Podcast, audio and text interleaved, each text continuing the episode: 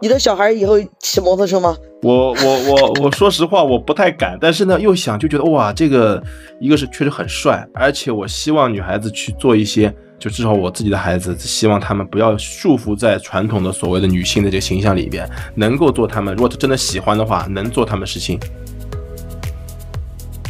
其实很开心，很满足。很有成就感，很多人他体会不到这样子的一个人人生是什么样子，我真的是体会了很多不同的人生，感觉到了所有的一个凝聚力，也感觉到了这种女性的力量。你会发现这个女孩子平时其实是很爱美的，但是她那个情况就是灰头土脸的，头发乱乱的，然后衣服打得湿湿的，也没有在乎，就也不顾形象了。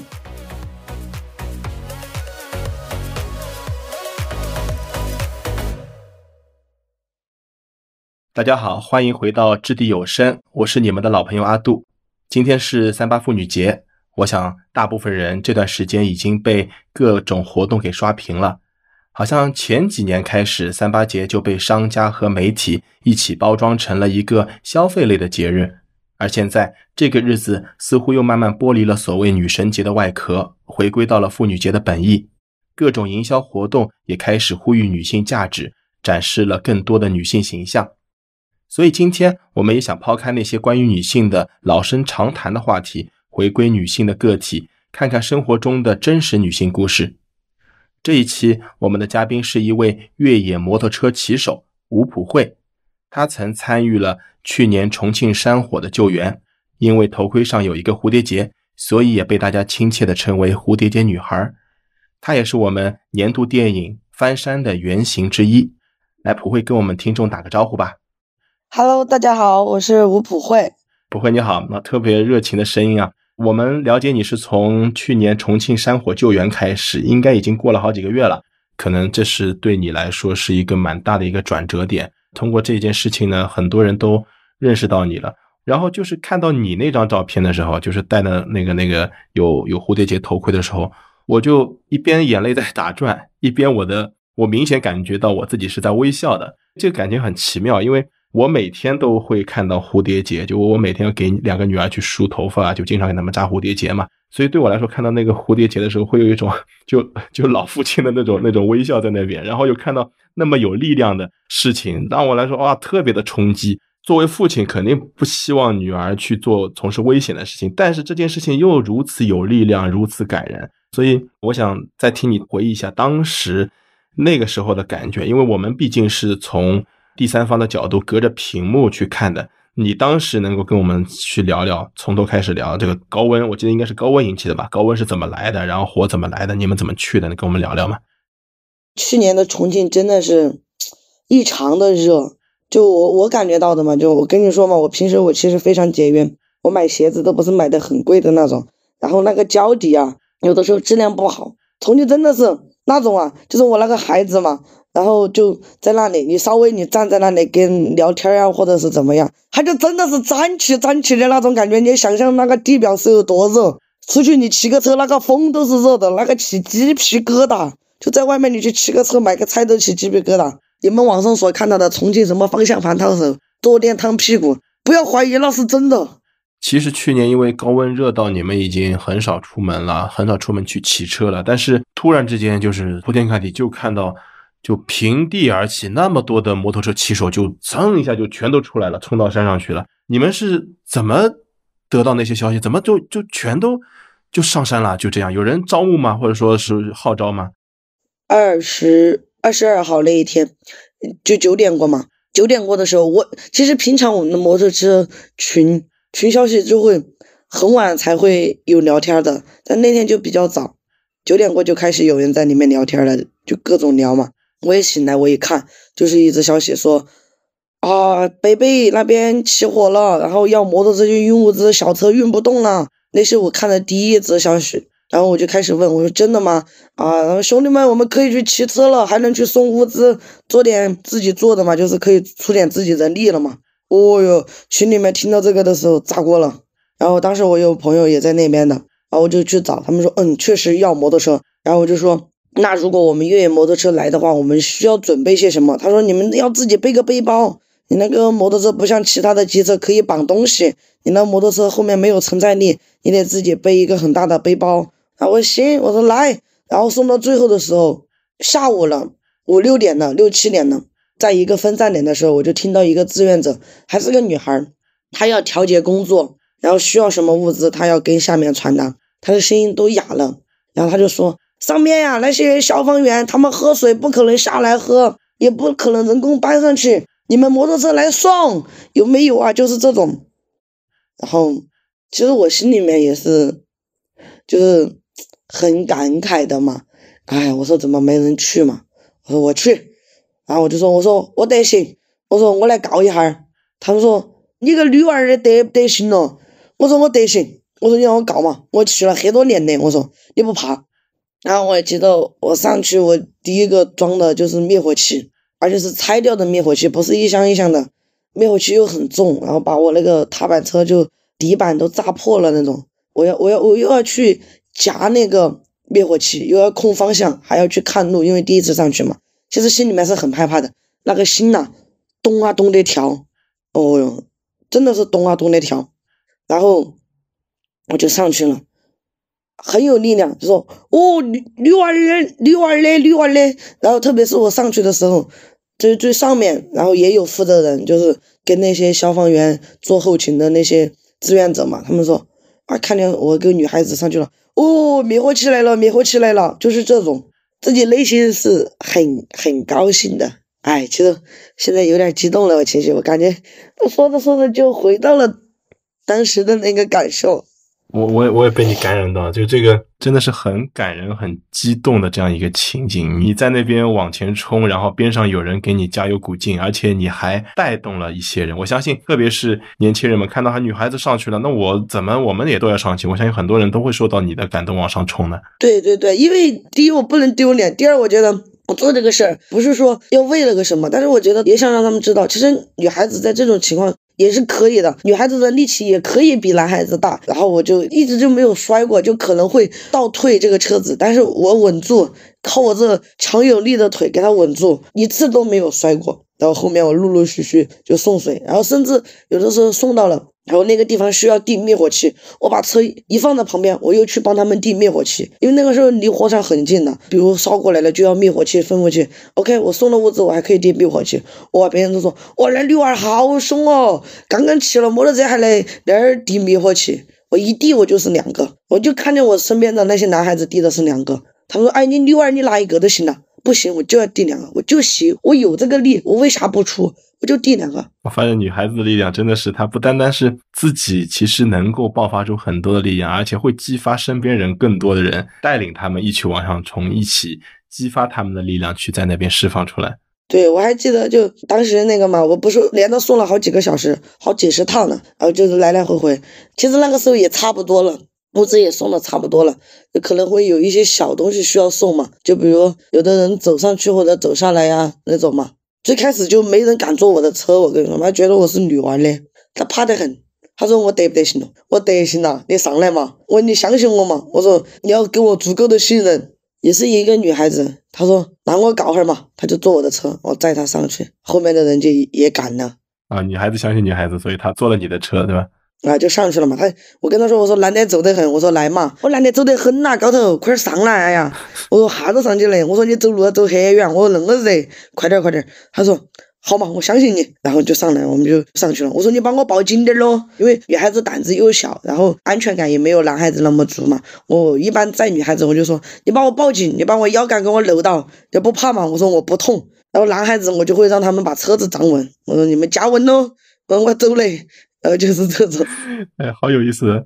然后第二天我就知道了嘛，我就知道踏板车可能用处不大了，因为下面各个分站点的物资站点就很足了。然后现在需要的就是把更多的物资往最前面去运。第二天我就找我朋友借了一个越野摩托车。然后我说把你的车拿来我骑，我说我要赶前线，因为送物资的人真的送最前面的物资人真的很少，下面的人已经很饱和了，那我去添这个乱干嘛呢？我为什么不在自己擅长的事情去发挥作用呢？然后我就借了个越野摩托，我就去了。去了之后，我我就一直就在最前面。最开始他们那些人不让我上去，他们一个女娃儿不行，我说我得行了，你不管我嘛？我说我昨天我骑个踏板车，我在那边我都上上那么久。我说你怕啥子呢？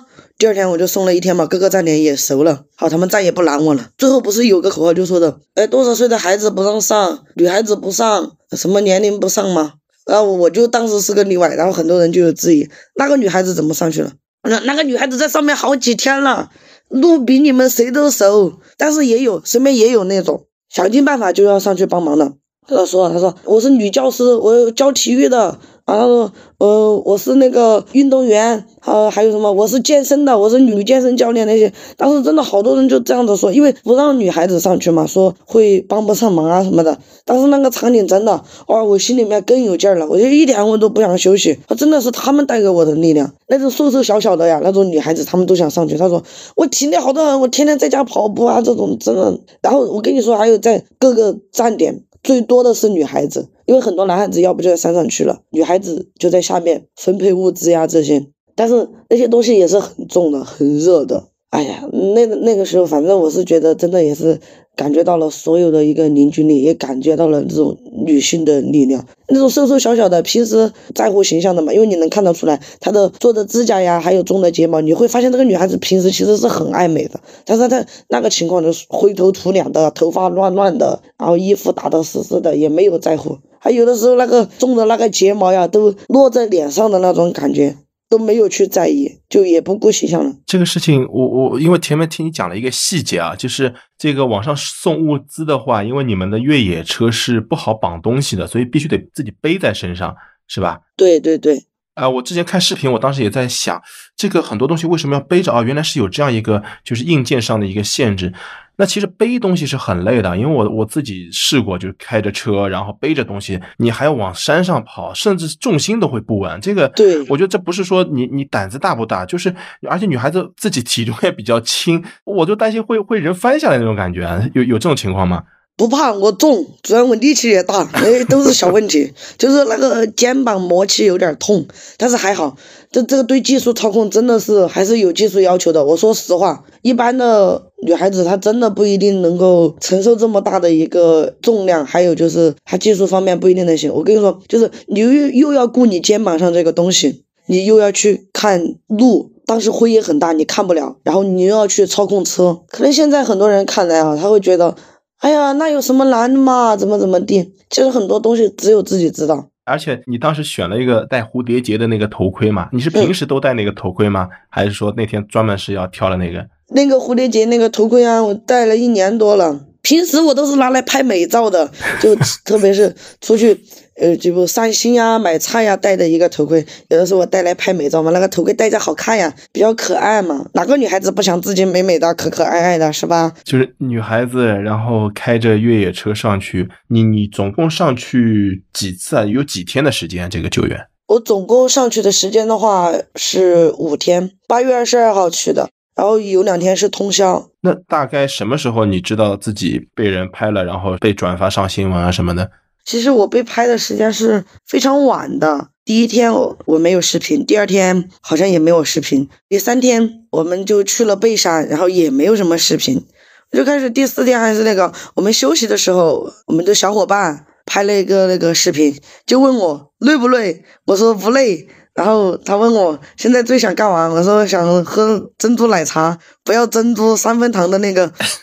那个视频被大家所知道的啊，那个我我当时看到过啊，对。因为我们平时出去玩也会拍视频，就也会拍呀，拍丑照啊，各种丑照。我我是我们这些里面最多的，我只有丑照在他们的眼里。然后就拍了嘛，就发了，然后就肯定也被很多人看到了嘛。看到了之后呢，然后就好像很多人新闻就在转嘛，然后转了之后呢，到现场。反正很多视频都是别人拍的，拍的无意间发的，然后火的那种。还有一个就是我冲上去的，但是那个我我忘了那个哦，好像也是我身边的一个朋友拍的，他是下面装物资的嘛，然后我就上去了嘛。因为我们当时去背山，前面那个山是关注度很低的，在背山的关注度是很低很低的，就是很多人就不知道这个地方缺物资、缺人，特别是越野摩托车嘛，越野摩托车本来就少，能分过来到背山的越野摩托车更少，然后所以没有办法呀，我就只有去了嘛。璧山这边待的时间就很长了嘛，然后就是冲上山坡的那个视频，哦，再后面就是我睡觉，然后被他们给我喊起来送物资的那个视频，那个视频好丑啊！真的，我就不知道这种视频怎么能火，丑死了！我自己看的是真的有点丑。哇，那那那那几天你我我我很难想象，就在那样的环境，你刚刚说有两天还是通宵的，就是没回去吗？就是因为有两个通宵，然后就有那个很丑的那个视频啊，就叫叫我起来送物资的那个视频啊。但是两天通宵，你总得休息吧？在哪里休息啊？呃，就地上啊，就是纸板，然后铺着，然后就瑜伽垫铺着就睡。就是在山边，在地上睡。啊，他有一个物资集合点，就在那里睡。在山上有点恐怖了，我也不敢，我怕蛇，我还怕黑。我在那个站点，我起码我还有灯照着我。就是有这样感觉吗？就是什么时候能够看到一个说，哎，好像有这个山火被救下来一点了，然后自己有有意识吗？大概到几天结束的？呃，第五天是完全结束的。第四天的时候不是大总攻嘛，然后那个时候是结束了，然后我就很高兴，我说我可以回去喝奶茶了，我要吃火锅，吃最辣的。结果，呃，回去了没多久，就又收到了消息，就说，呃，复燃了。然后我们朋友打了电话，那个声音都说不出来话了，然后又感觉很累很疲惫了，就让我搞快又找人，找不住了，又复燃了，哦，我就回去，明明我就洗了澡要睡觉了嘛，躺在床上，结果又开始拿出手机，就开始呼人了，问哪些回去了的，体力还行不行？搞快不得行了，上面又燃了，然后又开始又又又找人，然后最后确实也没有多少人去了，然后我就又上去了，然后就第五天又上去了。然后也没有多少越野车，然后就一直送，一直送，一直送，然后就有很多媒体。说到这里我就气，我就遇到一个媒体，他让我把头盔取了，然后跟他拍照，然后录视频。我当时还背着物资的，我说送了来，他给我来一个，哎，你送了来的话，我就不给你拍了。我说谢谢你拍呀，是拍照还是干啥的？那个时候因为第五天最后一天的媒体特别多，然后我就说我就不拍，然后我对象就跟他两个人还争了两句，就很多媒体就是那种，然后我又觉得说，哎，我就觉得别人上来嘛就拍嘛，就是我就会让他们很快。我还记得还有一回，那个给我加麦克风，然后我录了之后我就走了，然后麦克风都给他带下去了。啊，有意思。哎，你说你对象，你对象也一起上去的吗？啊，对他上去了呀。他最开始骑摩托车，结果技术不好，被我骂了嘛，然后他就不骑了，他就去送物资，搬，他就下苦力的去了，然后去守隔离带这些去了。因为我知道你后来，你你已经结婚了对吧？所以你们是夫妻上阵是吧？啊，在山火的时候，我是还没有和他结婚呢，那个时候只是男女朋友。是男朋友。嗯，对。哇。就是通过山火嘛，看到了他的一些。难得的一些品质，还有他支持我做这些对的事情的这些感觉嘛，我觉得更加确定就是这个人了。然后我就结婚啦。哎，我觉得这个好浪漫啊！这个就是很多电影桥段里面，就是男女主人公，然后经历了一段特别传奇的救援也好，还是是什么什么挑战也好，然后认定了对方。我相信能够敢于冲上去的人，这个人品一定是非常好的。对。他反正当时才拿驾照一个月啊，这样啊，才拿驾照一个月啊？对呀，他技术不行啊，所以他技术不行才会被我骂呀。好有意思，当时的男友他很支持。那那几天你的家里人、你的父母什么态度了呢？我父母都不知道在哪里，电话都不是给我打一个，不开玩笑的，因为他们知道我在山上那个救物资。哦，送物资会很忙，然后他们就没有打扰我。但是第一天的时候，我是跟他们打了电话的时候，我爸就是那种，其实我们家里面就有这种嘛，就哎呀，用得上你，你上去反正是做好人好事，你怕啥嘛，你就去就行了。然后因为有这么多年了嘛，我爸妈对我的技术呀，还有我这个性格，管也管不住，还不如让我就去呢，反正做的又是好事，又不是坏事。你说最初的时候，当时你刚开始骑车啊，你爸还威胁跟你断绝父女关系，说这不是女孩子该做的事情。到这次对你来说是一个什么样的感觉？你觉得是一个突然的转变，还是怎么样？其实也是这么多年，慢慢慢慢，他们就习惯了。我也骑了这么多年了，我爸肯定是想的嘛，哎呀，反正你有这个技术了，你能该去帮个忙你就去帮个忙啊。我爸妈就是那种很普通的，就很正宗的中国式父母。我跟你说，他其实明明知道他在网上已经看到了我的消息的，他就是不跟我说，就是不给我打电话，然后非要我后面。其实我就有媒体采访到他们的时候，他们才说，其实呃早就已经看到了，老家的那些人还给他打电话，公司的人也给他打电话，还有他就是不关心我。就气死啊！我我能想象你父母的这个感觉，就是看到女儿，就是那种非非常非常非常正宗的那种中国式父母，他知道了就是不夸你，咦，但是你要是犯错的话，就是要骂你。哎，好有意思。后来这个救完了之后，你说下来好好的，那真的五天结束了，你下来真的好好的吃了顿火锅，好好休息吗？没有，也没有，为什么？因为疫情来了，我一回来我就被封控在家里面。然后那是凌晨回去的嘛那一天，但是我们凌晨回去的时候就已经开始那个隔板子了，店都不让开了。然后一路在想，还担心能不能回去呢，因为很多地方板子都已经被封控起来了嘛。然后我们还好回去了，就是不能出来了。然后回去火锅也没有吃成，奶茶也没有喝成，呃，隔了好久好久才喝成的。哎呀，这个真的是太传奇的一段经历了。除了那个在救火的时候，那个有有人要拍你，我相信到后面大家都都认识到这样一个蝴蝶结女孩，是不是说知名度啊、影响力就上去了？会不会有很多人来找你啊，去去做节目啊，或或采访啊之类的？有的，有的。最近我采访我都快崩了。其实真的从上火到现在，我基本上太多的采访还有拍摄了。就拿那个二月十号来说，我二月十号到现在我都没有好好睡过觉，基本上是连着拍的。昨天我就跟你说啊，头已经疼的不行了，所以今天我现在没有起床的原因，就是因为今天我刚好没有拍摄，但是我有个采访就是你们，我想好好睡觉的，但是没有办法，我能怎么办？就现在这个事情已经到这个份上了，啊，现在这些宣扬这些东西也是好的嘛，能怎么办？赶鸭子上架得上呀。那我想问问普惠，过去的这段时间里你做了些什么呢？还在骑摩托车吗？摩托车肯定是要骑的。在疫情好转之后呢，我们现在也建立了我们自己的越野摩托车场地。场地这一块儿也是为了更好的引导喜欢和正在热爱的一些车友们，让他们有一个更好的骑行氛围，让更多的人去正确的认识这么一项运动。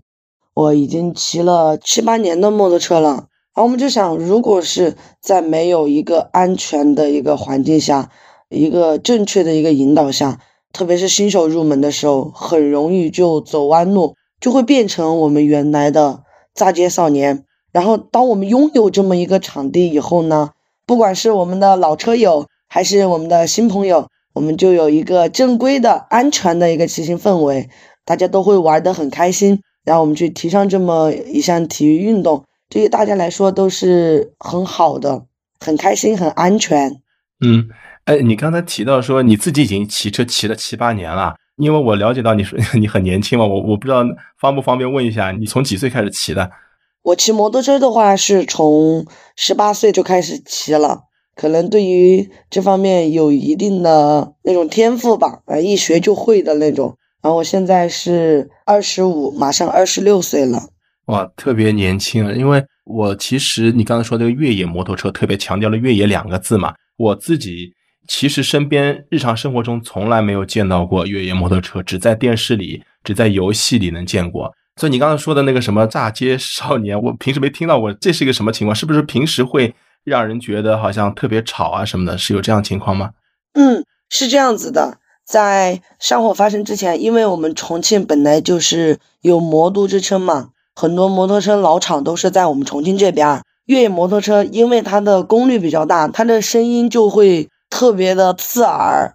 但很多人在闪火之前呢，也是没有把这个越野摩托车放在一个正确的地方去骑行。他们会在公路上，然后那个油门拧得很大。因为喜欢这个东西的都是一群富有热血的青年。然后当他们骑这个车的时候，内心会有一种满足感。就会在街上去骑，就感觉可以引人注目的那种感觉，但是这是不对的，所以这也是我们现在修建这个越野场地的一个目的。那开了这些越野的摩托场地之后，是不是更多的人冲着这项运动本身，就越来越多的人参与进来了？是的，是的，更在意的是小孩这一块，从四五岁就开始，现在我们的场地也是有。大场地和儿童场地的，我们的大场地呢，就是我们所说的专业场地，有了驾龄的一些老手，然后我们就进行了一个训练，然后当然我们也有小场地，是提供给儿童以及新手入门的。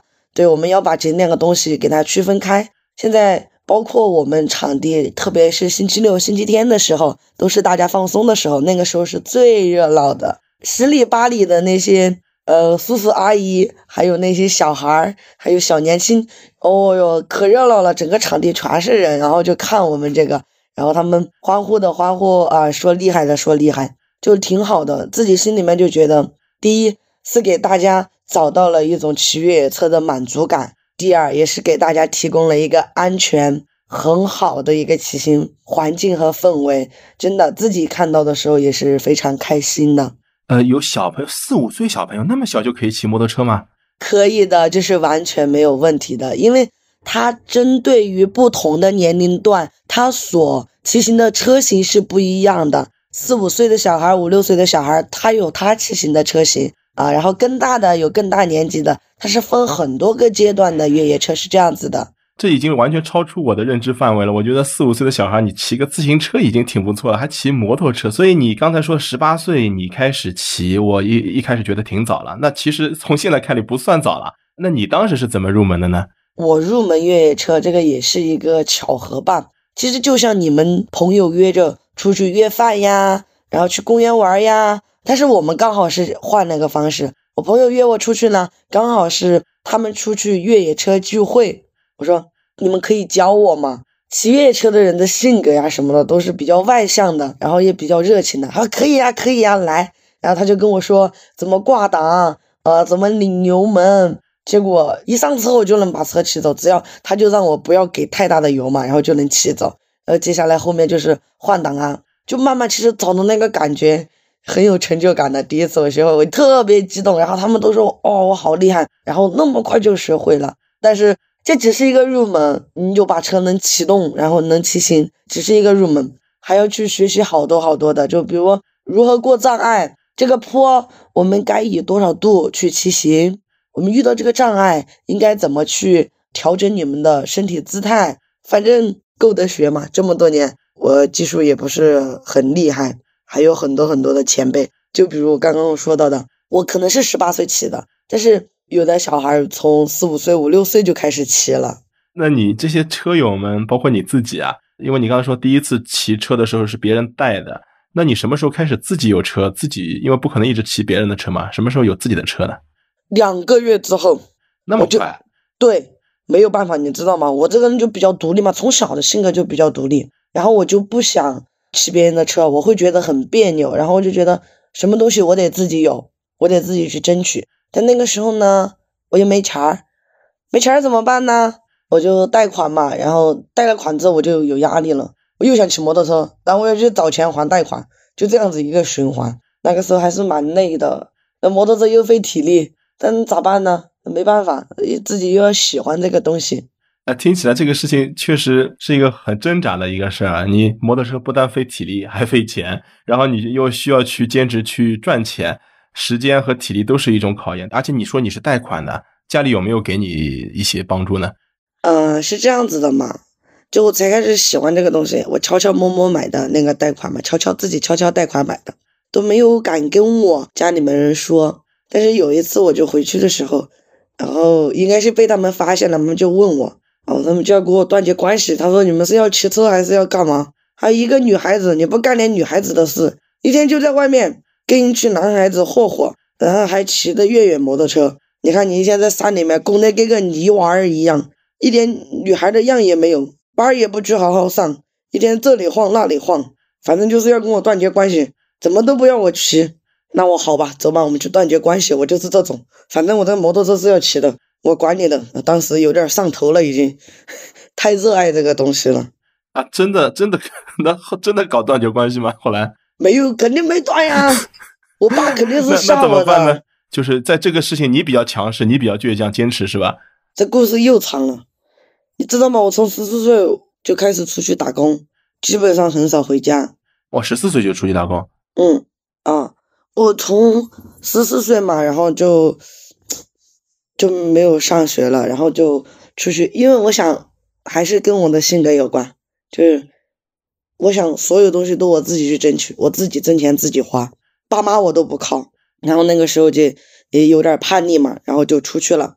出去了之后呢，然后就开始去找班上，我还记得我第一个班，然后就是就面馆里面的洗碗工加服务员。那那时候你想一想啊，那时候工资都有四千多，因为我是做的两份工作，因为他牌牌上面写的是要招聘呃服务员、洗碗工，然后我就去跟那个叔叔阿姨说，我说我都行。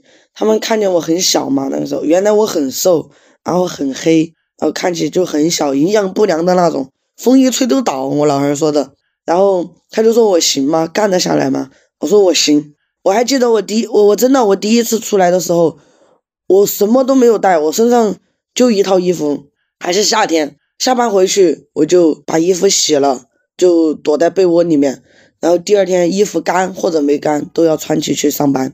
哇，那是就在那那个打工。再然后呢，因为我相信你应该也做过一些别的不同的工作吧？还有还有别的这样的一些经历吗？其实也做过很多嘛，就包括洗碗工、服务员。收银员，然后还有冻库的那个搬运工嘛，然后还有嗯美团，就从我出来的话也是做了很多很多行业的，毕竟这么多年了嘛，十年了，该创的业也创了，呃，开过饭馆啦，开过面馆啦，冒菜馆啦，哎呀，摩托车店都开垮好几个。摩托车店为什么开垮好几个？你刚才不是说？有也有货源，我相信你也熟悉了解有这个圈子，为什么还会开垮三个呢？这跟我性格有关系。第一嘛，然后我觉得我热爱这个东西，我为什么又来做这个二手车，就摩托车店嘛？一天二十四小时就想跟摩托车待的，然后没有办法呀，我也要生活，那就做这个嘛。做这个呢，我有的有的时候我觉得这是我热爱的东西，我不能通过它找太多的钱。然后一些身边的朋友啊，然后他们来找我嘛，买车呀，买装备呀。微信我给你们打折，有的时候就是价格极差了，有的时候亏本都有的时候都在卖的那种。然后别人来找我买车呀，哎呀，我就少找你一点嘛，我就有的时候把底价就给别人说了。然后，哎，有的时候远的嘛，那个时候我在摩托车还是小有名气的嘛，就也有远的地方过来找我买车，要请他吃个饭呀，这一笔就挣不到钱，有的时候还倒亏的那种，更多的时候是入不敷出的。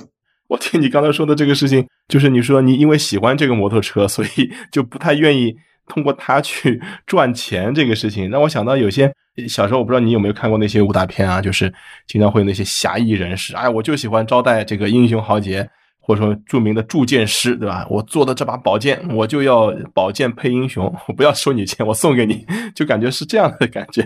可能没那么大，但是我觉得嘛，我这个人就喜欢交朋友。一想着别人大老远那么支持你，还要过来找你买个摩托车，还要买装备，哦哟，别人还是花了好多钱，但是就没想过，其实自己其实并没有挣多少，然后就想着安排我们出去搓一顿，喝点小啤酒，第二天我们再一起骑个摩托车。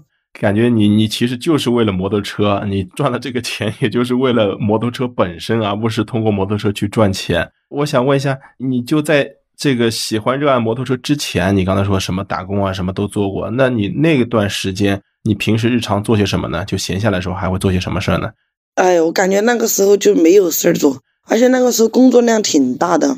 你如果真的非让我想的话，我真的想不出来。除了摩托车，就包括接触摩托车之前，我好像都没有一个自己喜欢的东西。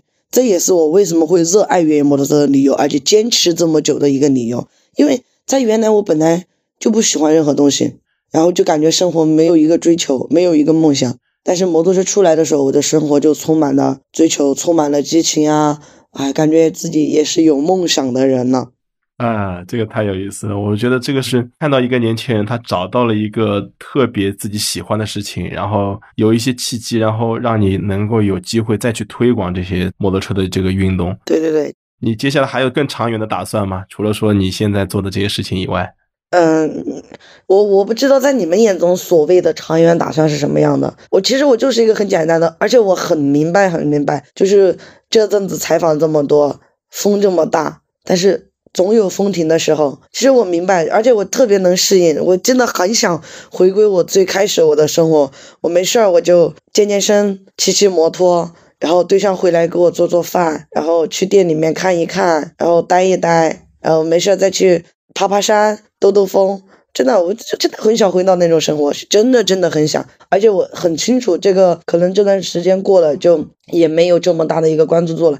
不怕，我是可以回去的，而且是很想回回到最初的这个生活的。嗯，然后对于长远的打算的话，也没有。我就想的是，踏踏实实把场地搞好嘛，现在，然后提升自己的一个技术，然后让更多的人去认识到这个东西，然后把我的店开好，生个宝宝。我从小我就教他骑车，我给他做胎教，我就要跟他，我就要跟他听，我跟他说这个是哪个牌子的摩托车的声音啊，这个排气不一样。我要从小我要给他做胎教，我胎教他不是就听儿歌吗？不，就给他听摩托车，上来我就得让他骑。我从小就没有骑，我我我，但是我的孩子我从小要让他骑。前提是他喜欢啊，不喜欢我也不强求。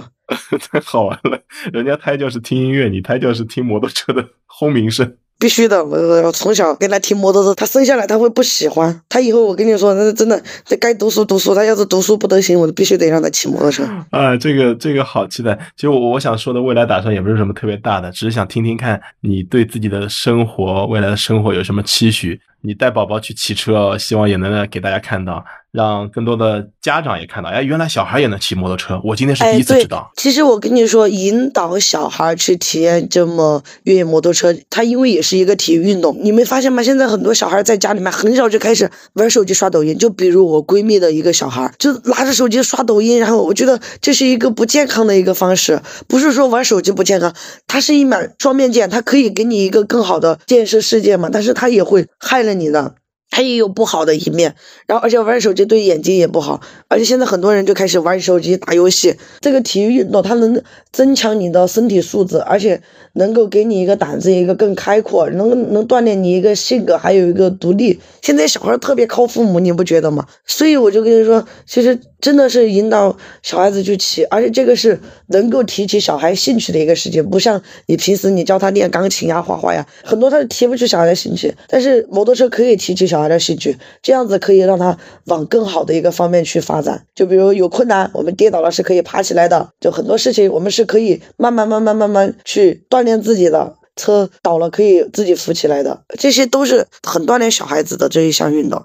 嗯，真的很期待，越听你说越期待。从我今天第一天听到，你的小孩以后骑摩托车吗？我我我我说实话，我不太敢。但是听你这么一说呢，真的心很矛盾。但是呢，又想就觉得哇，这个。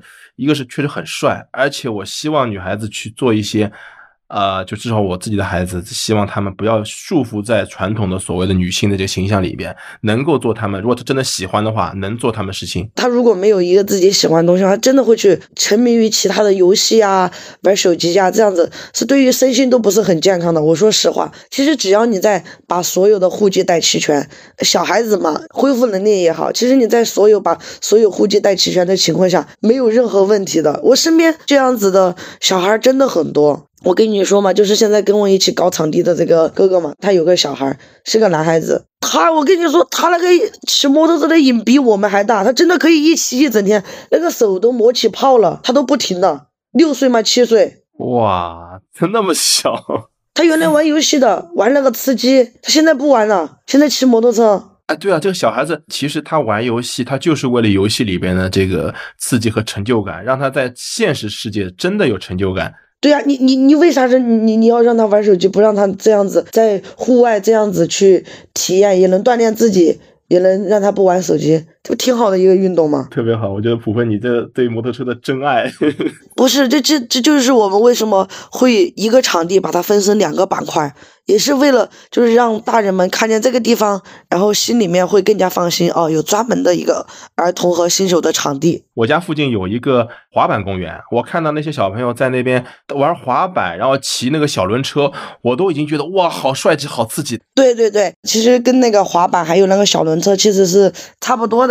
嗯，反正以后我教育孩子，我肯定我不会让他整天待在家里面，哪怕是他不喜欢，就是说摩托车呀或者这种极限运动，我也会带他多去。农村呀，这些走一走，然后去看一看，就是爬山呀这种，我不会让他待在家里面的。我觉得我很很期待，可能过些年，我觉得还能再找你做期节目，看看你从一个年轻女女骑手变成一个妈妈级的骑手，然后怎么样去做一个这样的妈妈，我觉得也是一个特别有意思的话题，可以跟大家分享的。